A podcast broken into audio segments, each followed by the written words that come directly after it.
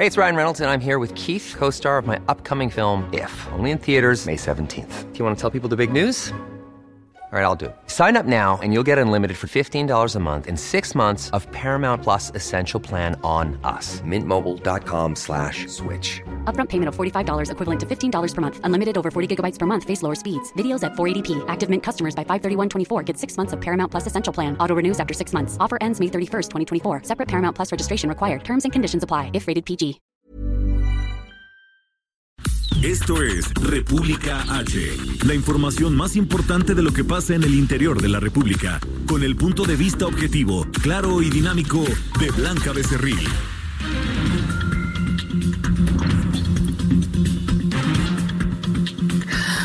Muy buenas tardes. Son las 12 del día en punto de este martes 31 de marzo del 2020. Yo soy Blanca Becerril. Esto es República H. Yo le doy la bienvenida a este espacio informativo y yo lo invito, por supuesto, a que se quede conmigo porque en los próximos minutos le voy a dar toda la información más importante generada hasta el momento de los temas más importantes que eh, pues eh, han sido noticia en las últimas horas en el territorio nacional. Por supuesto que el tema de la pandemia del COVID-19, del coronavirus, que tiene en alerta al mundo y también al país. Eh, también sobre esto, por supuesto que vamos a hablar de las medidas extraordinarias que ya han pues impuesto desde el día de ayer las autoridades en materia de salud y también vamos a hablar un poco de lo que decía el secretario de Relaciones Exteriores, Marcelo Ebrard, al anunciar que México ya está en una emergencia sanitaria de fuerza mayor. Por supuesto que vamos a tener un recorrido por todo el país en los principales estados donde se está generando en estos momentos información importante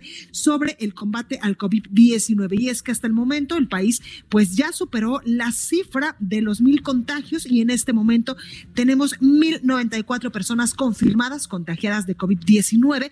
Hay dos mil setecientos cincuenta y dos sospechosos y hasta la noche de ayer en punto de las nueve de la noche, después de que las autoridades en materia de salud pues dirán este parte, esta información de, eh, de, cómo se estaba eh, generando eh, la pandemia o cómo estamos en el país sobre el COVID-19, pues ellos decían que habían detectado 10, 28, 28 personas que lamentablemente perdieron la vida por el COVID-19. Sin embargo, hoy a las 9 de la mañana, Zacatecas anunció que una persona más falleció por este coronavirus, la primera persona en Zacatecas que muere a causa del COVID-19 y hace unos momentitos también Baja California California Sur acaba de anunciar que son dos personas las que lamentablemente perdieron la vida por el coronavirus, con lo que estarían sumando ya hasta el momento 31 personas que han perdido la vida en el país por este virus que se originó allá en China. Así que yo lo invito a que se quede conmigo porque esto y más en unos momentos eh, más le voy a dar todos los detalles de la información. Recuerde que nos puede seguir a través de nuestras redes sociales. Estamos en Twitter como arroba el heraldo de México. Mi Twitter personal es arroba blanca becerril. También estamos en Instagram, en Facebook, en YouTube y en www.elheraldodemexico.com.mx. Ahí hay una pestañita de color azul. Usted le da play y nos puede escuchar totalmente en vivo. Aquí en la Ciudad de México nos escuchamos por el 98.5 de FM, en Guadalajara, Jalisco 100.3, en Tampico, Tamaulipas por el 92.5, en Villahermosa, Tabasco por el 106.3 de FM, 92.1 de FM nos transmiten en allá en Acapulco, Guerrero por el 540 de AM en el Estado de México, 1700 de AM en Tijuana, Baja California. Además, en Nuevo Laredo, Tamaulipas nos escuchamos por el 101.9 y 103.7, 93.1 de FM en San Luis Potosí y en McAllen y en Brownsville, Texas. También nos puede escuchar totalmente en vivo. Sin más, vamos a un resumen de noticias porque hay muchas cosas que informarle. En resumen. Este lunes el canciller este lunes, el canciller mexicano Marcelo Ebrard anunció que el Consejo de Salubridad General acordó declarar a la pandemia del nuevo coronavirus como una emergencia sanitaria de fuerza mayor. Escuche este Consejo de Salubridad General, en uso de sus facultades y funciones previstas en el artículo noveno, fracción décimo séptima, décimo séptima de su reglamento interior, ha determinado la pertinencia de declarar como emergencia sanitaria por causa de fuerza mayor a la epidemia de enfermedad generada por el virus COVID-19 su parte, el subsecretario de Prevención y Promoción de la Salud, Hugo López Gatel, indicó que en este escenario se contempla extender hasta el próximo 30 de abril la suspensión de actividades no esenciales en los sectores público, privado y también social. Se ordena la suspensión inmediata desde el 30 de marzo, hoy, y hasta el 30 de abril, se extiende el periodo, hasta el 30 de abril, de actividades no esenciales en los sectores público, privado y social, es decir, todo, con la finalidad de mitigar la dispersión y transmisión del virus SARS-CoV-2 en la comunidad para disminuir carga de enfermedad, complicaciones y muerte por COVID en la población que reside en el territorio nacional. Desde Palacio Nacional, el presidente de México, Andrés Manuel López Obrador, aseguró que hay unidad entre los ciudadanos para enfrentar la contingencia por el coronavirus y afirmó que el pueblo está feliz. Escuche. Existe unidad, no estamos divididos. Hay diferencias políticas, ideológicas, pero eso es arriba, es en las élites. Abajo el pueblo está unido y puedo decir feliz, feliz, feliz aunque se piense de otra manera, porque yo ando abajo, a ras de tierra, y sé cuál es el ánimo del pueblo. La Secretaría de Salud a nivel federal reportó que en México subió a 1.094 el número de contagios del nuevo coronavirus y se mantienen en 2.752 los casos sospechosos, mientras que la cifra de decesos hasta el día de ayer a las 9 de la noche era de 28 personas muertas. El gobernador de Querétaro, Francisco Domínguez, informó que dio positivo a la prueba de COVID-19 luego de presentar síntomas el pasado fin de semana. El conteo de la Universidad de Johnson Hopkins señala que este martes en todo el mundo se registran más de 823 mil contagios de coronavirus y suman ya 40 mil decesos. Juez de los Estados Unidos negó la libertad bajo fianza al exsecretario de Seguridad Pública, Genaro García Luna, luego de que su defensa solicitó su salida por riesgo a contraer el COVID-19 mientras permanece en prisión. La nota del día. Bueno, comenzamos con toda la información y es que el subsecretario de Prevención y Promoción de la Salud, Hugo López Gatel, informó que México, en México, pues ya había subido la cifra de contagios confirmados por el coronavirus, situándonos ya en 1094 casos. Se mantienen en 2752 los casos sospechosos y se han registrado hasta la noche, le digo yo, del día de ayer a las 9, 28 decesos, pero hoy en la mañana pues ya se eh, registró una muerte, la primera en Zacatecas y dos más en Baja California Sur, con lo que estaría dando una cifra de 31 personas que lamentablemente han perdido la vida por el coronavirus en el país. Escuchemos al subsecretario de Prevención y Promoción de la Salud, Hugo López Gatel. Acumulamos ya 1094 casos y de estos 1094 casos desafortunadamente han resultado en 28 defunciones.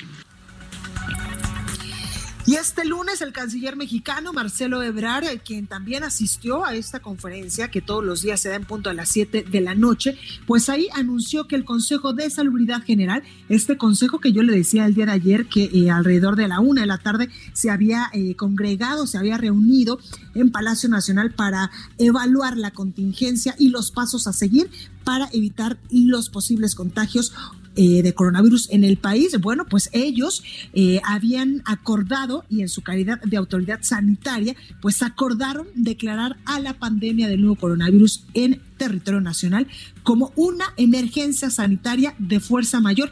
Así lo decía el canciller mexicano Marcelo Ebrard. Escuche este Consejo de Salubridad General, en uso de sus facultades y funciones previstas en el artículo noveno, fracción décimo séptima, de su reglamento interior, ha determinado la pertinencia de declarar como emergencia sanitaria por causa de fuerza mayor a la epidemia de enfermedad generada por el virus COVID-19 bueno, y el subsecretario de Prevención y Promoción de la Salud haciendo eco, por supuesto, de esto que eh, había resultado después de la reunión del Consejo de Salubridad General de estas medidas y de... Eh, pues todo lo que se habló ayer en Palacio Nacional y sobre todo para reforzar las medidas de protección y de prevención a la población en territorio nacional para evitar este eh, contagio masivo de coronavirus, de este virus que en estos momentos pues eh, ya tiene en sobre todo a Estados Unidos, a Italia, España y a otros países del mundo. Bueno, pues el subsecretario de Prevención y Promoción de la Salud, Hugo López Gatel,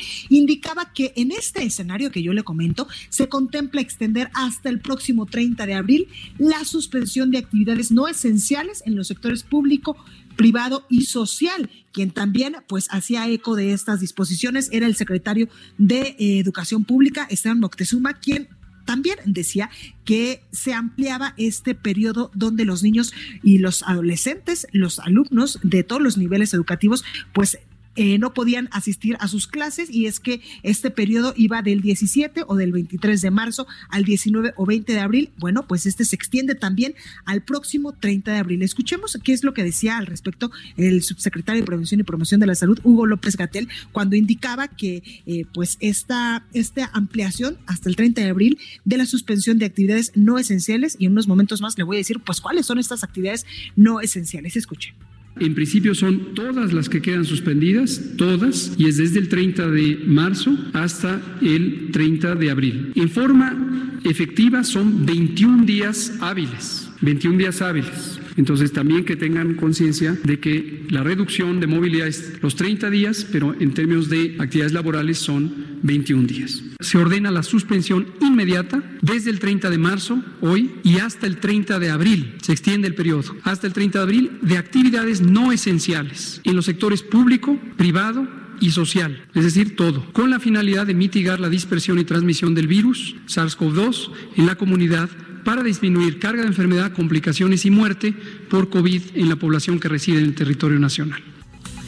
Y es que también Hugo López Gatel decía que las actividades que no pueden parar son la rama médica, por supuesto, la paramédica, administrativa y de apoyo en el sector salud, público y privado, para contener, por supuesto, la propagación del coronavirus en el país. Esto incluye abastos, servicios y proveeduría de servicios farmacéuticos, manufactura de insumos, equipamiento médico y tecnología para la atención de la salud, así como los involucrados en disposición de los residuos peligrosos biológicos infecciosos. Estos escuche, no deben parar.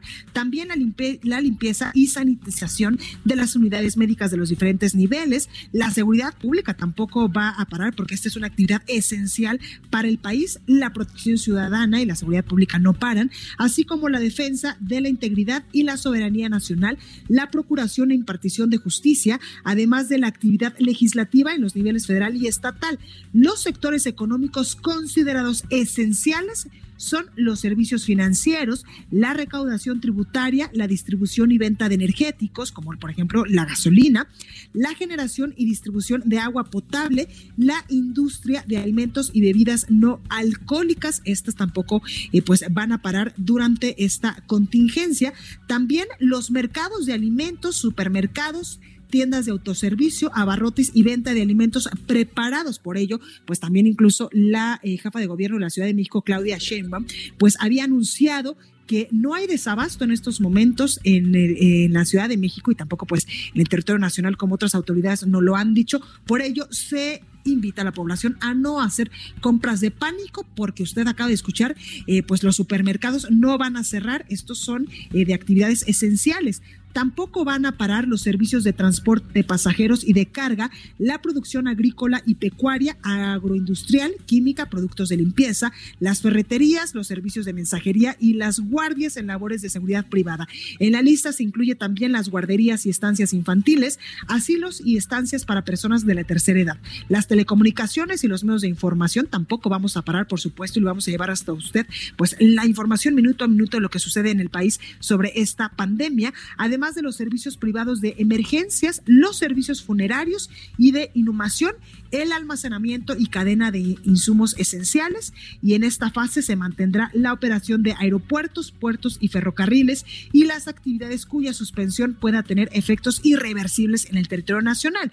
En cuanto al gobierno, dijo Hugo López Gatel, se mantiene la operación de los programas sociales. Y también el funcionario pues indicaba que se acordó exhortar a todas las personas que lleguen al país a permanecer en resguardo voluntario, que se queden en sus casas, además de que se van a posponer todos los censos y encuestas que involucren la movilización de personas. Y es que hay que recordar que en estos momentos, pues en el país había muchísimas personas del INEGI recabando información para este censo de población y vivienda. Escuchemos a Hugo López Gatel se exhorta a toda la población residente en territorio mexicano, incluida la que arriba al territorio mexicano procedente del extranjero y que no participe en actividades esenciales a cumplir el resguardo domiciliario corresponsable en las mismas fechas desde hoy 30 de marzo y hasta el 30 de abril de 2020.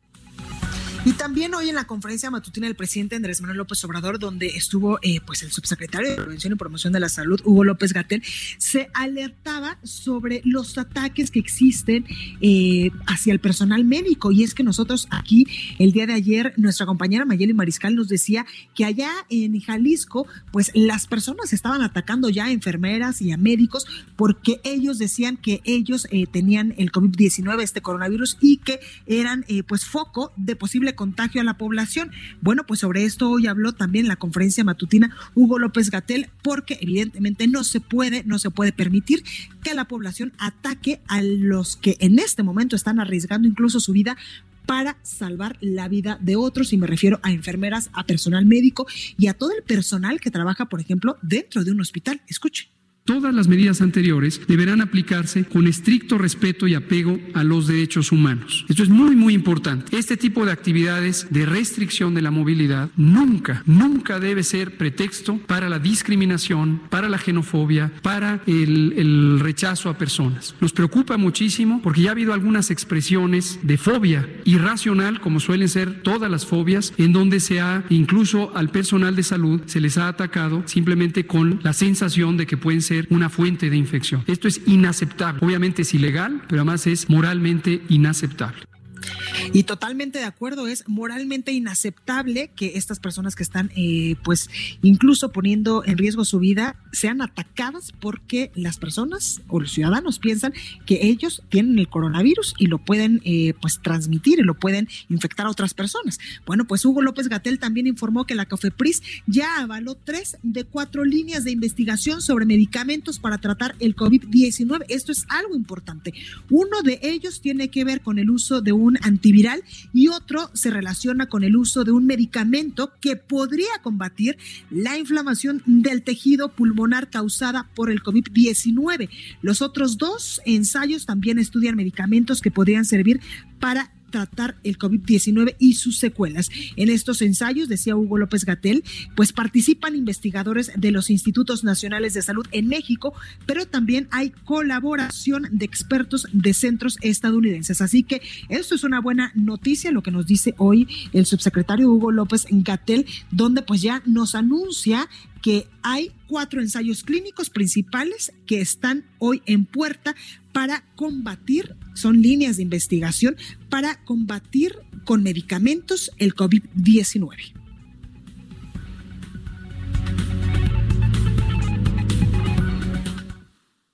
Recorrido por el país. Bueno, y comenzamos el recorrido por el país. ¿Cómo estamos en el tema del COVID-19, de las medidas que se están tomando en varios estados del país para eh, contrarrestar estos posibles contagios? Que, por cierto, ayer yo le informaba que en este fin de semana, pues se habían infectado ya eh, o habían salido positivos a esta prueba del COVID-19 dos gobernadores. Uno era el gobernador de Hidalgo, Omar Fayad, y el gobernador de Tabasco, Augusto López. Sin embargo, a esta lista se suma otro gobernador, y me refiero al gobernador de Querétaro, Francisco Domínguez, quien dio positivo, Francisco Domínguez, perdóname, quien dio positivo ya al COVID-19 y Fernando Paniagua nos tiene los detalles. Fernando, ¿cómo estás? ¿Qué tal, Blanca? Buenas tardes. Efectivamente, Francisco Domínguez se convirtió ayer en el tercer mandatario del país en dar positivo a la enfermedad COVID-19. Mediante sus redes sociales, el mandatario cretano reveló que desde el fin de semana pasado inició con síntomas compatibles con el COVID-19, por lo que acudió al Servicio Médico de Salud Pública a realizarse la prueba correspondiente. Y en sus redes sociales escribió, hace unos momentos me confirmaron que arrojo un resultado positivo. Me encuentro bien, atendiendo los protocolos, permaneceré en casa durante el periodo de aislamiento Domínguez señaló además que ha, estado, ha establecido un mecanismo de comunicación permanente con su equipo de trabajo y asesores externos con la finalidad de seguir dirigiendo desde la cuarentena el plan establecido en Querétaro para hacerle frente a la contingencia sanitaria. El gobernador escribió en sus redes sociales que eh, se mantendrá atento a las indicaciones del gobierno federal y dará cabal seguimiento a la agenda con los equipos de salud, seguridad, finanzas, economía, trabajo y desarrollo social para apoyar a la sociedad queretana en este proceso de contingencia. Afirmó además que seguirá revisando los detalles de la implementación del programa que su administración ha diseñado para la atención de los sectores más vulnerables del Estado y pidió a la gente que continúe en casa, como lo hará él, dijo, desde su residencia para continuar trabajando y coordinando los trabajos. Este, este anuncio del gobernador Blanca dio paso a al aislamiento de otros dos personajes queretanos relevantes. El primero fue el senador Mauricio Curi, coordinador de los senadores panistas, que anunció en sus redes sociales que también se suma al aislamiento porque recientemente, concretamente el viernes pasado, estuvo en reunión con el gobernador. Y hace unos momentos el presidente municipal de la capital de Querétaro eh, dio a conocer que también se sumaba al aislamiento, pues estuvo en reuniones recientes con el, gobernador de Querétaro. El presidente municipal Luis Bernardo Nava dijo que también dirigirá los destinos del municipio desde el aislamiento en su residencia. Pues ahí lo tenemos, Fernando, eh, Fernando Panoga. Gracias por esta comunicación. Preguntarte por último, ¿cuántos casos confirmados de coronavirus hay en Querétaro? Hasta el momento llevamos 26 casos confirmados y un deceso. Perfecto, pues ahí tenemos esta información. Fernando, gracias. Hasta luego, buen día. Buen día. Y el gobernador de la entidad, eh, me refiero a Tabasco, Adán Augusto López, anunció que implementará cerco sanitario en los límites de Tabasco con Veracruz, Chiapas y Campeche. Hay que recordar que el gobernador Adán Augusto López, el gobernador de Tabasco, pues también diera positivo, aunque está en estos momentos eh, asintomático a este COVID-19. Armando de la Rosa nos tiene los detalles. Armando, adelante. Así es, Blanca, como tú ya lo mencionas, precisamente el domingo el gobernador de Tabasco anunció precisamente que eh, había dado positivo a la prueba de COVID-19, por lo cual se encuentra aislado. Sin embargo, pues bueno, pues esto no ha impedido al mandatario tabasqueño eh, tratar de llevar las riendas del Estado y pues bueno, pues hoy daba, bueno, ayer en la tarde daba cuenta a través de un video en sus redes sociales donde pues aseguraba que ya se había coordinado con sus homólogos de Veracruz, Campeche y Chiapas para eh, colocar cercos sanitarios precisamente en los alrededores precisamente del Estado de Tabasco, donde pues a los automovilistas se les tomará la temperatura, sus signos vitales y se les invitará a resolver un cuestionario para saber si han estado en contacto con alguna persona que tenga eh, coronavirus. Entonces, pues en esto consisten estos cercos sanitarios que anunció el gobernador del estado, que de hecho también hoy eh, López Hernández pues daba cuenta de que había sostenido vía redes sociales una reunión con su gabinete de seguridad. Entonces, pues, bueno, pues estos cercos sanitarios estarán precisamente llevados a cabo por las autoridades federales y estatales para precisamente verificar la salud de las personas. Cabe señalar que eh, también la secretaria de Salud de Tabasco, la doctora Silvia Guillermina Roldán Fernández, pues ayer trascendió en una rueda de prensa que pues también dio positivo a coronavirus. Sin embargo, pues bueno, pues también se encuentra sintomática y resguardada en su domicilio. Esta es la información. Perfecto, Armando, gracias. Gracias, seguimos al pendiente con todo lo que resulte de esta contingencia. Oye, Armando, ¿cuántos casos confirmados de coronavirus hay en Tabasco? Aquí en Tabasco tenemos hasta ayer por la tarde 39 casos confirmados de coronavirus, de los cuales uno se encuentra grave y hay también una mujer que fue el primer caso importado de coronavirus en Tabasco, que al parecer ya la van a dar de alta en el transcurso de esta tarde. Perfecto, Armando, gracias. Gracias, seguimos al pendiente con la información. Gracias. Y también información importante que se generaba hoy en la conferencia matutina del presidente Andrés Manuel López Obrador y que mucho hemos hablado en este espacio informativo porque muchos gobernadores, pues ante eh, la contingencia del coronavirus, donde pues muchas personas se están quedando en sus casas, hay restaurantes cerrados, hay eh, pues economía eh, de manera informal o comercios que también pues se van a ver afectados económicamente con la crisis del coronavirus y que muchos gobernadores pues ya nos han anunciado a lo largo de esto estos días aquí en República H, las acciones, los apoyos que van a implementar a partir de ya para ayudarle a estos comercios, a las pequeñas y medianas empresas y también a las empresas que se sitúan en sus estados de la República para que hagan frente de una forma, eh, pues de, de, mejor forma a la crisis económica que va a dejar el coronavirus. Bueno, pues el presidente López Obrador habló de eso hoy en su conferencia matutina y adelantaba que el próximo domingo, 5 de abril, a las 5 de la tarde, allá en Palacio Nacional, en, eh, pues, eh, en el Salón Tesorería, ahí va a anunciar un plan de reactivación económica ante el COVID-19. Este plan que muchos empresarios, incluso a nivel eh, nacional, han pedido tanto al gobierno federal. Escuche. Voy a informar el domingo sobre el plan de rehabilitación, de impulso a la actividad económica el plan de reactivación de la economía. Yo estoy seguro de que pronto vamos a levantar la economía, pronto.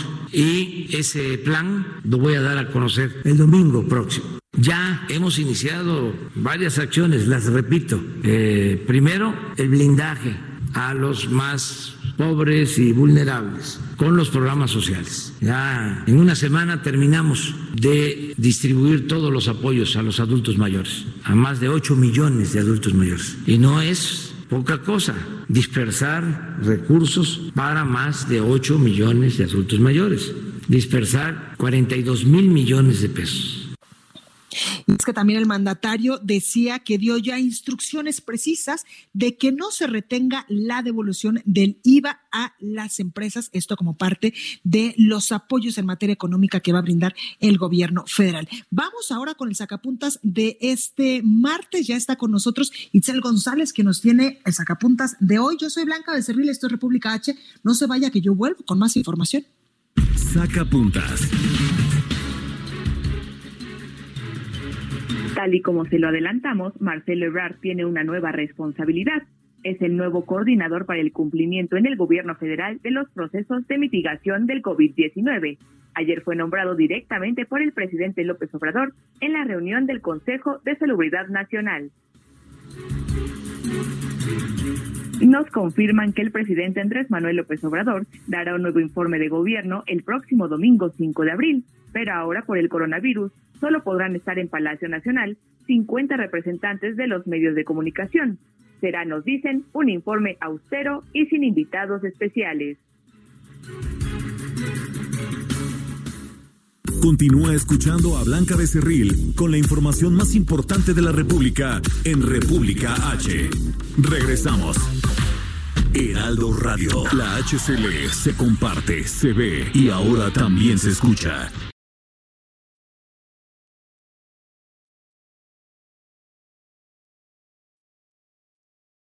Heraldo Radio. Estamos de regreso con la información más importante de la República en República H, con Blanca Becerril, transmitiendo en Heraldo Radio. En resumen. Este lunes murió la periodista María Elena Ferral, horas después de haber sido atacada a balazos, esto en Papantla, Veracruz. Por su parte, la Comisión Nacional de los Derechos Humanos exigió a las autoridades de Procuración de Justicia la pronta y efectiva investigación de los hechos para dar con los responsables de la agresión en contra de María Elena Ferral.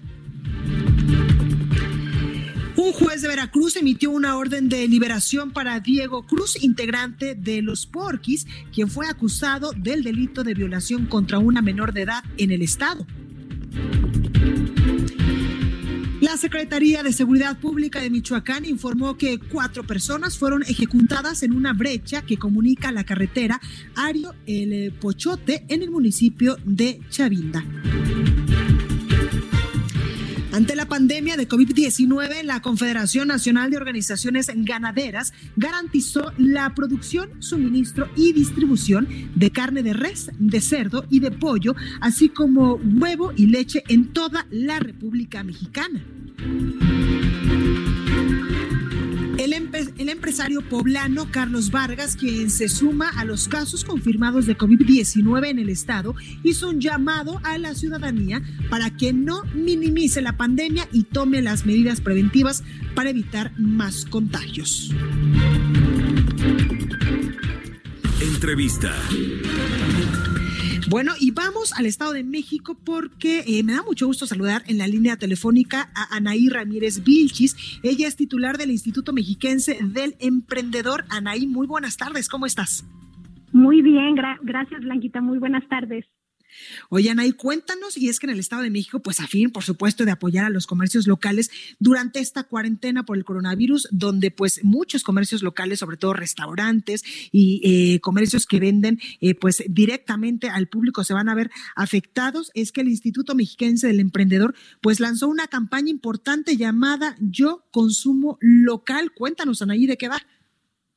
Así es, como bien lo comentas, en esta contingencia sanitaria que estamos viviendo afecta a toda la población, pero a los que más afecta es a nuestros micro y pequeños negocios. Por eso es tan importante que hagamos una invitación a toda la comunidad a que puedan sumarse a esta estrategia de yo consumo local y que le podamos comprar a este vecino, a este amigo, a este familiar que tiene una tiendita, que tiene una panadería, que tiene una tortillería, que tiene una carnicería y que de esta manera pues también podamos estarnos protegiendo nuestra salud, la economía de sus familias, porque estamos evitando desplazamientos y aglomeraciones con este consumo local.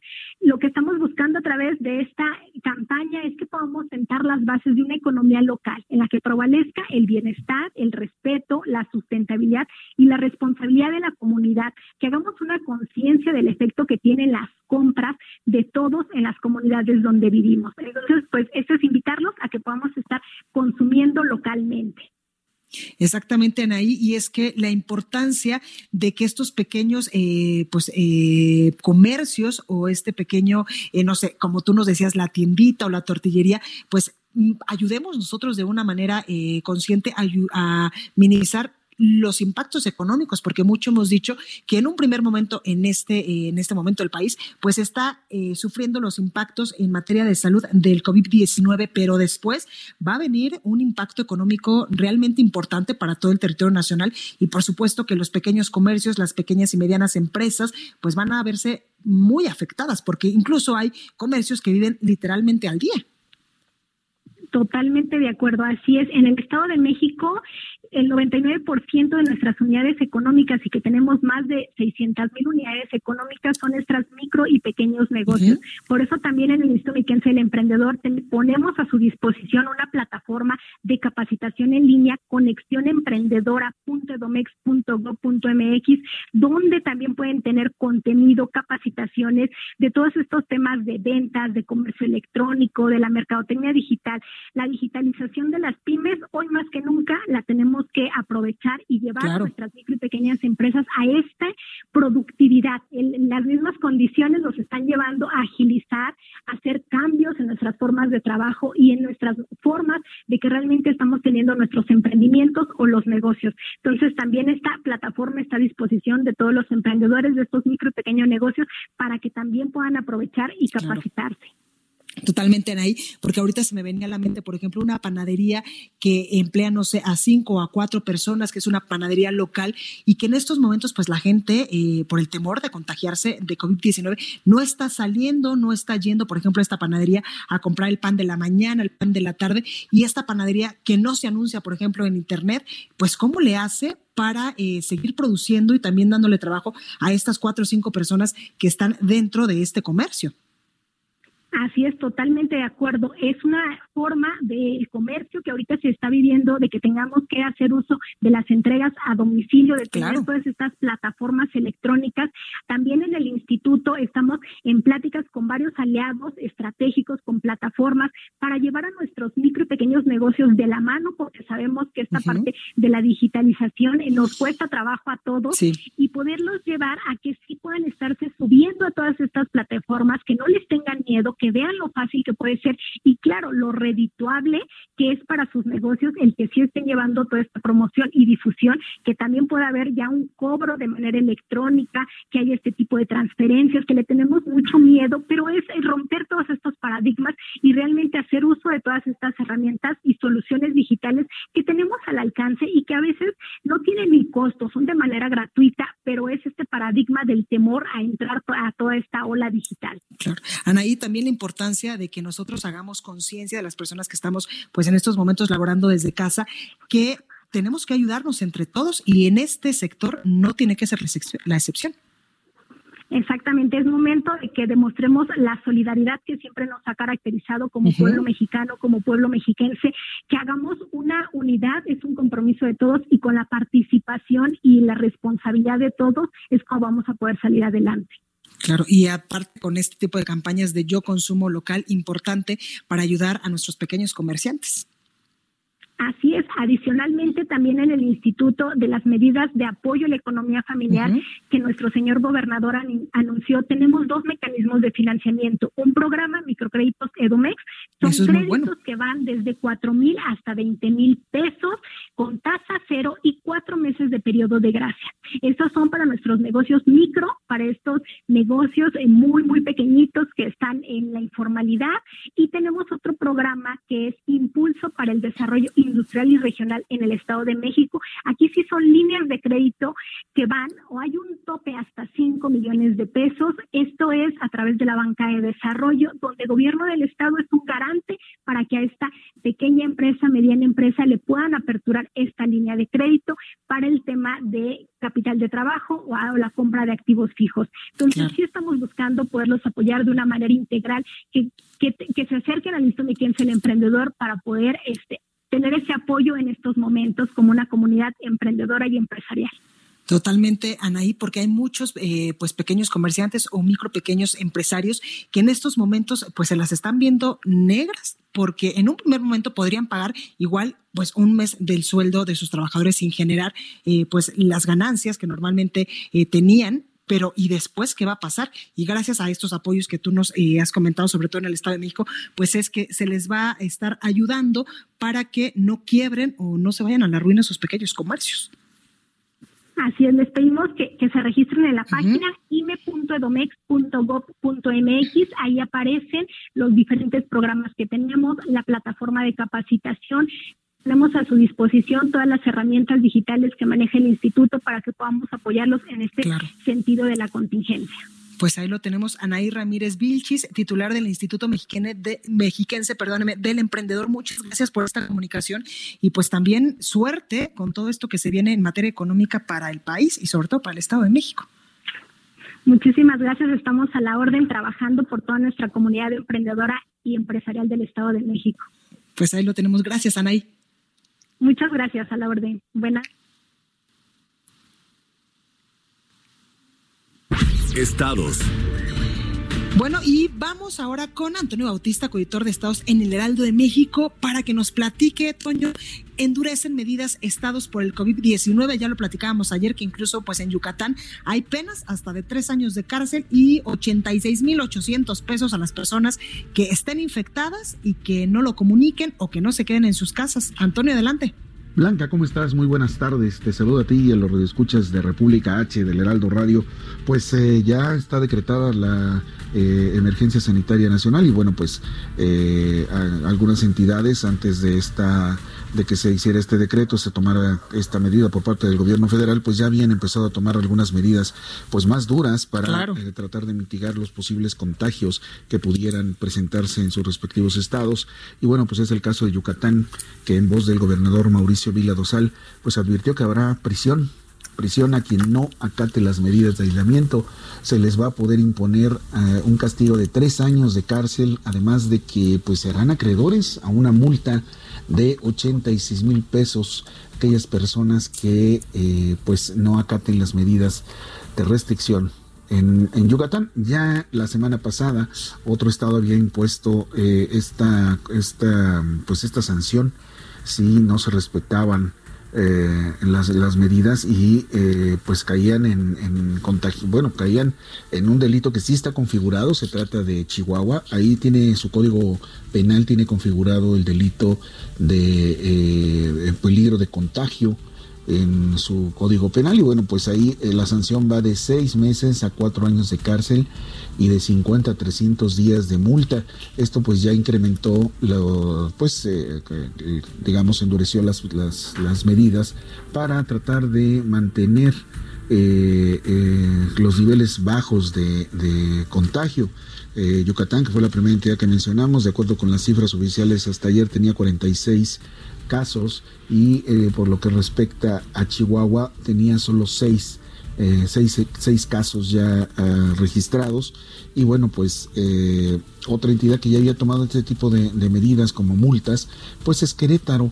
Querétaro ya había anunciado eh, que iba a aplicar una serie de multas si no se se respetaban las medidas. Y Querétaro, bueno, pues ahora su gobernador es uno de los tres mandatarios del país que están eh, pues contagiados de COVID-19. Ayer eh, lo confirmó eh, el gobernador Francisco Domínguez y bueno, pues otra de las entidades que, que se une a este endurecimiento de, penas pues fue Querétaro. con 27 casos tiene hasta ahorita en su, de acuerdo con las cifras oficiales. Tabasco es eh, otra entidad que tiene hasta el recuento de ayer eh, y el informe eh, rendido a las 7 de la noche, 38 casos. Y bueno, pues el gobernador de Tabasco es el, fue pues el, segundo mandatario que anunció que tenía, pues, pues, que había contraído el, el COVID-19 y pues este, ayer tomó una serie de medidas para pues endurecer un poco los controles en la entidad. Eh, activó puntos de control en la frontera que las entidades de Chiapas, eh, bueno, los, los, puntos de acceso que tiene la frontera que hace con Chiapas, Veracruz y Campeche, y pues así tratar de detectar a posibles personas que eh, sean sospechosas de, tener el COVID-19 y evitar así el, el alza de los contagios. Hidalgo, que fue el primer gobernador que eh, reportó el contagio de este, de este virus, tiene eh, o registra hasta el reporte de ayer 17 casos. Y bueno, pues las entidades siguen tomando sus propias medidas para eh, endurecer y tratar de mitigar los efectos de esta, de esta pandemia blanca. Vamos a ver cómo, cómo siguen evolucionando estos, estos casos. Y bueno, pues hasta aquí por ahora y tengan, tengan muy buena tarde. Exactamente, Antonio, gracias. Bueno, ahí lo tenemos. Y yo al inicio de este espacio informativo, pues le comentaba del número de contagios, del número de personas sospechosas y de los decesos también, que hasta la noche de ayer eran 28 después de que las autoridades en materia de salud, pues eh, todos los días están saliendo en punto a las 7 de la noche a dar este eh, parte médico, por decirlo de alguna forma, este parte de cómo vamos con el tema de los contagios, de los sospechosos y de los decesos en el país. Sin embargo, la Secretaría de Salud de Zacatecas informó esta mañana, alrededor de las 9 de la mañana, el deceso del primer paciente con COVID-19 detectado en la entidad. Se trata de Gilberto Breña, bueno, Gilberto Breña, el secretario de Salud, detalló que el deceso ocurrido anoche en el Hospital 1 del IMSS, ubicado en la ciudad de Zacatecas, donde un hombre de 38 años estaba internado desde el 18 de marzo pasado. En un comunicado, pues eh, publicado en redes sociales, se informó que el gobierno estatal expresó su pésame a los familiares y amigos del paciente, quien padecía diabetes y había contraído el virus en un viaje al extranjero. También el secretario de Salud insistía en el llamado a la población para que se, que, para que se quede en casa y extreme las medidas para prevenir el contagio. Con esto, pues sumarían 29 casos. Sin embargo, hoy en la mañana también, minutos antes de eh, comenzar este espacio informativo, se anunciaban los dos había, eh, bueno, que habían eh, sucedido dos decesos en Baja California Sur. Y es que precisamente hace unos minutos el gobernador de Baja California, Carlos Mendoza Davis, informó que dos personas fallecieron por coronavirus, esto en La Paz. Son los dos primeros decesos registrados en Baja California Sur por esta enfermedad, dice en esta red social. Informo con gran pesar que registramos los dos primeros fallecimientos por COVID-19 en Baja California Sur, en la ciudad de La Paz. Nuestras eh, sentidas condolencias a sus deudos. En el momento, la, eh, es momento de la empatía, la solidaridad y la responsabilidad. Los, los detalles los dará a conocer, por ejemplo, dice eh, el, el gobernador, el sector salud. De acuerdo con los últimos datos de la Secretaría de Salud, Baja California Sur registraba hasta ayer 13 casos de coronavirus. Con ello, pues en estos momentos estarían sumando 31 casos eh, de personas que lamentablemente han perdido la vida en el país. Sin embargo, registra Baja California un primer deceso por coronavirus también. Atahualpa Garibay nos tiene la información. Atahualpa, adelante. Buenos días, buenos días a la audiencia de República H.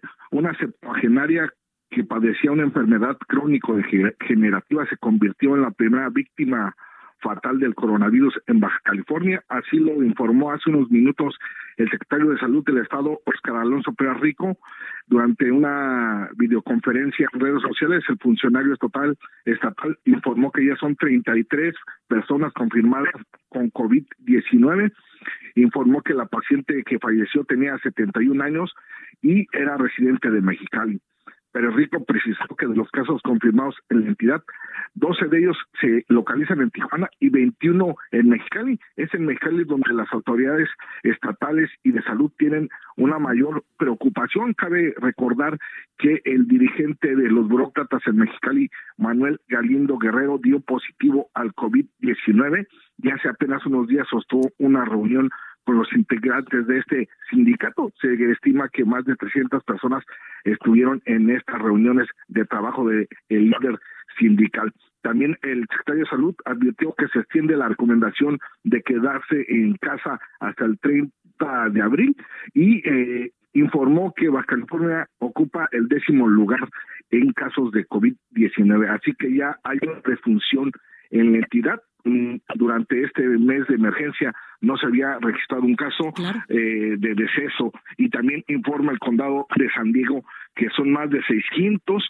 600 sandieguinos, 603 en total, los que ya están infectados por el COVID-19. Se están tomando medidas extraordinarias emergentes en la vecina ciudad de San Diego, California, que se localiza tan solo 20 minutos de distancia de Tijuana Blanca. Oye, Atahualpa, ¿sabemos la hora en la cual eh, falleció esta persona allá en Baja California? Fue en la tarde-noche de ayer. Fue en la tarde-noche de ayer. Mencionar que eh, el secretario de Salud Estatal ha revelado que eh, la mayoría de los pacientes que fueron contagiados o que fueron infectados con el coronavirus ya tenían otros padecimientos, diabetes, hipertensión, tabaquismo y enfermedades renales que es dos de ellas con VIH, sus defensas muy bajas por supuesto que es lo que han dicho las autoridades también a nivel federal, que este sector de la población pues es lamentablemente el que está eh, pues más eh, expuesto a que si se llega a contagiar de coronavirus pues sea eh, pues un coronavirus grave por esta, este tipo de padecimientos que tienen. Efectivamente, así que han insistido a esta población altamente vulnerable que se queden en sus casas, que pues quienes tienen alguna enfermedad y sobre todo los mayores de 65 años se queden en sus casas. Exactamente, que es la población altamente vulnerable. Gracias, Atahualpa. Buenos días, que estén todos bien. Buenos días. Y el gobernador del Estado de México, Alfredo del Mazo, anunció que reforzará las acciones de seguridad en la entidad ante la contingencia, pues por la pandemia del COVID-19. Leti Ríos nos tiene los detalles. Leti, adelante. Hola, ¿qué tal, Blanca? Buenas tardes. Efectivamente, en el Estado de México se van a reforzar las acciones de seguridad ante la contingencia por la pandemia de COVID-19. Así lo anunció el gobernador Alfredo del Mazo Maza. Puntualizó que entre estas medidas que se van a llevar a cabo, Blanca, eh, aquellas personas que cometan algún siniestro, delito o desorden de cualquier tipo en los establecimientos comerciales, se les va a imponer hasta siete años de prisión de acuerdo con el Código Penal. A través de un mensaje, el gobernador destacó que la Secretaría de Seguridad, la Policía Estatal, la Fiscalía General de Justicia Mexiquense, eh, pues continúan operando al 100% en conjunto con la Guardia Nacional. El gobernador dijo que se está duplicando el número de patrullajes alrededor de los centros de abasto, cadenas de supermercados, bancos, farmacias y comercios. Recordemos, Blanca, que pues recientemente hemos reportado eh, estas eh, llamados que se están haciendo en redes sociales para eh, pues realizar eh, saqueos a los comercios, a los centros comerciales que afortunadamente hasta el momento pues han sido detenidos. Entonces ya el gobierno estatal está anunciando medidas para más severas para combatir también este tipo de situaciones. Entre otras medidas, el gobernador también señaló que el EDOMEX cuenta con seis mil cámaras adicionales de videovigilancia para monitorear las zonas de mayor incidencia delictiva. Dijo que la Fiscalía Mexiquense y las oficinas del Ministerio Público han reforzado la atención de denuncias en línea. Y finalmente el gobernador hizo un llamado a los 125 municipios mexiquenses para sumarse de manera estricta y comprometida a cuidar de la seguridad de las familias en la entidad blanca. Por supuesto. Gracias, Leti. Muchas gracias, buena tarde. Buenas tardes. Y ahora vamos hasta Michoacán porque el gobernador Silvano Aureoles Conejo pues anunció el sellamiento de sus límites territoriales, esto como parte de las medidas de blindaje que viene tomando la entidad para reducir los contagios y la propagación del virus COVID-19 o coronavirus. Escuchemos qué fue lo que dijo el gobernador Silvano Aureoles, el gobernador de Michoacán.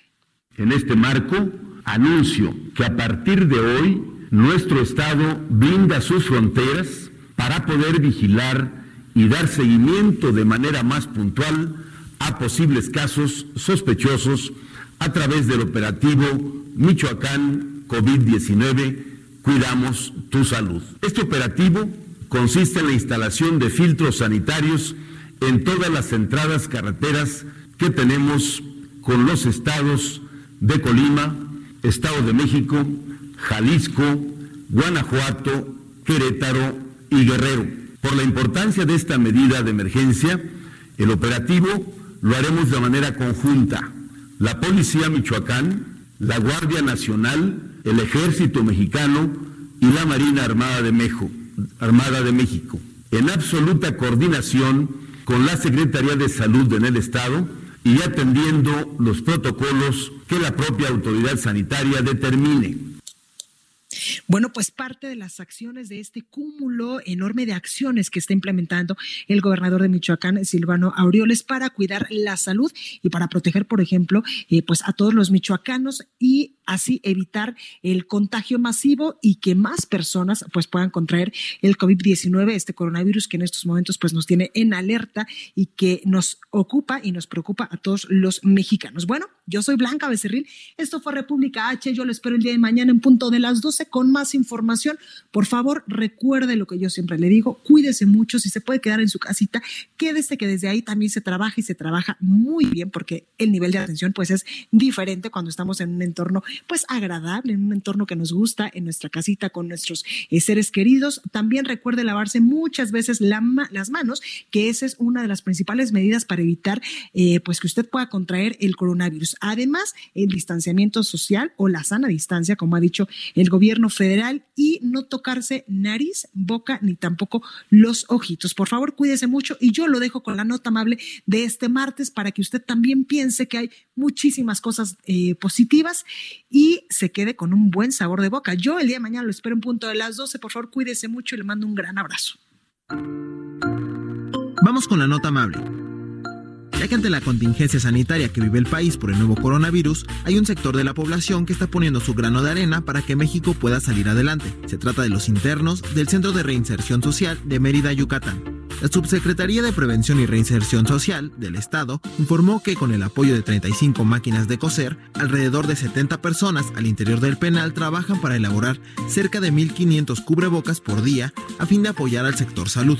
La dependencia informó que la tela con la que trabajan cumple con las especificaciones que requieren para el área médica y de la salud, y tras ser elaborados, los cubrebocas pasan por un proceso de esterilización para después ser entregados al personal médico del Estado. Esto fue República H, la información más importante de lo que pasa en el interior de la República, con el punto de vista objetivo, claro y dinámico de Blanca Becerril. Continúa escuchando Heraldo Radio, donde la H suena y ahora también se escucha. Una estación de Heraldo Media Group. Heraldo Radio.